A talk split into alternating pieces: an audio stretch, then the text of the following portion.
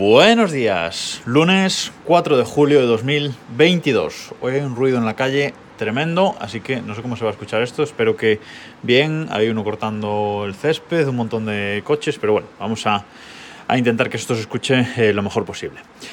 Cuando empecé a grabar este podcast, allá por octubre de 2020, eh, normalmente un día a la semana o incluso dos lo dedicaba a hablar de podcasting, lo dedicaba a hablar de, cómo grababa este podcast, qué herramientas usaba, bueno, todos los problemas que, tuve al, empezar para decidir cómo, cómo hacerlo y cómo publicarlo. Pero bueno, eso poco a poco, evidentemente, eh, dejó de estar presente en el, eh, en el, podcast porque ya había contado más o menos todos los problemas que yo me había encontrado. Pero hoy vamos a volver a esos orígenes y vamos a volver a hablar un poco de podcasting. Y es que hoy os quería hablar de eh, dos herramientas, dos servicios webs, web relacionados con el, eh, con el podcasting que estoy usando actualmente. El primero eh, de ellos es PodStatus. ¿Y qué es PodStatus? Bueno, PodStatus, podstatus.com es un servicio hecho aquí en España, además, que lo que nos ofrece es em, unas em, estadísticas de nuestros podcasts en las distintas plataformas de publicación de eh, podcaster. Eh, me explico. Lo que hace Podstatus es eh, todos los días revisa los rankings de, de, podcast de los principales servicios, a saber, Apple Podcasts, Spotify, Podchaser y iBox. Eh, revisa esos cuatro servicios todos los días para ver en qué posición está nuestro podcast en esos diferentes eh, rankings. Y no solo en el ranking general, sino en los rankings particulares, por ejemplo, desde reloj, pues está en la categoría de tecnología, en todos ellos, pues revisa ese ranking de tecnología para ver en qué posición eh, estamos.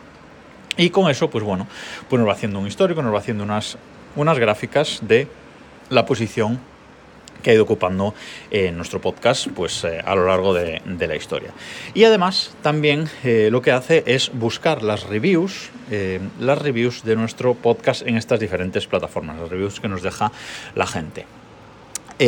además, esto lo que hace es buscarlo en todos los países o en casi todos los países donde estas plataformas están disponibles. Su página web pone que lo mira en 175 países. ¿Vale? Es decir, que eh, es algo global, porque eh, a lo mejor pues eh, estar mirando las reseñas que nos dejan en Apple Podcast España, en, mi caso, pues es bastante fácil, pues cuestión de estar todos los días o una vez a la semana, entrar ahí en Apple Podcast España y mirar qué reviews han dejado. Pero mirar en todas las tiendas del mundo, y tengo alguna reseña en tiendas que no son de España, por ejemplo, mucha gente de Argentina o de Chile sé que me, sé que me escucha, un saludo a, todos ellos.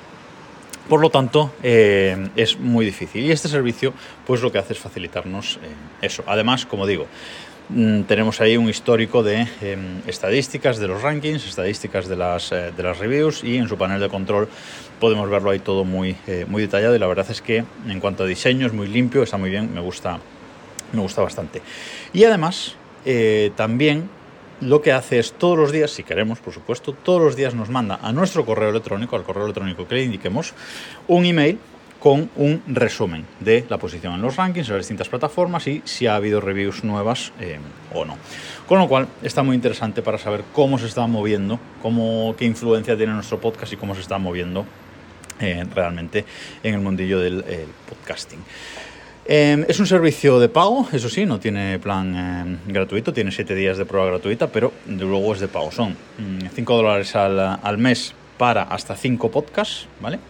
Eh, en mi caso es suficiente, tengo ahí tres podcasts, mis tres podcasts metidos, pero de momento me es suficiente. Y luego pues hay planes superiores, ¿no? Para 12 podcasts, para 25 podcasts, em, etcétera. Depende si somos tenemos una red de podcasts o algo así, eh, tiene planes superiores. Pero en principio, como digo, es un podcast de pago. Lo estoy probando hace dos o tres meses y de momento me está convenciendo bastante.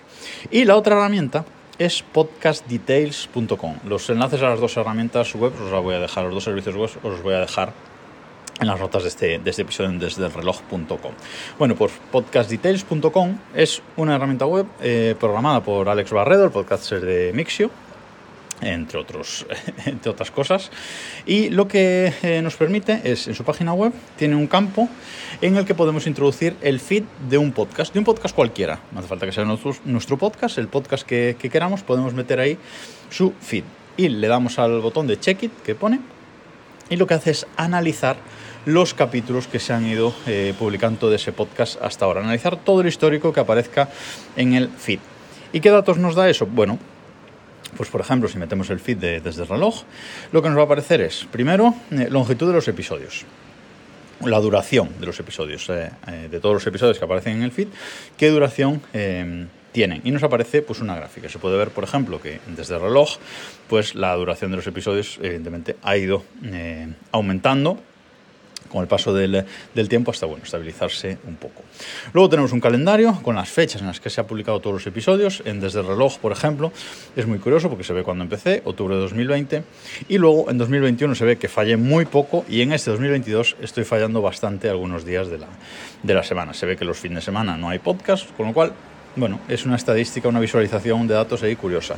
Y luego, pues nada, nos da Datos estadísticos, por ejemplo, desde el reloj lleva 381 episodios hasta hoy, este es el 382, con una duración media de los episodios de 7 minutos, eh, una media de 17,8 episodios eh, al mes, tenían que ser 20 episodios al mes, con lo cual, bueno, la media tampoco está tan mal, y una media de tamaño del archivo de 7,9 eh, megabytes.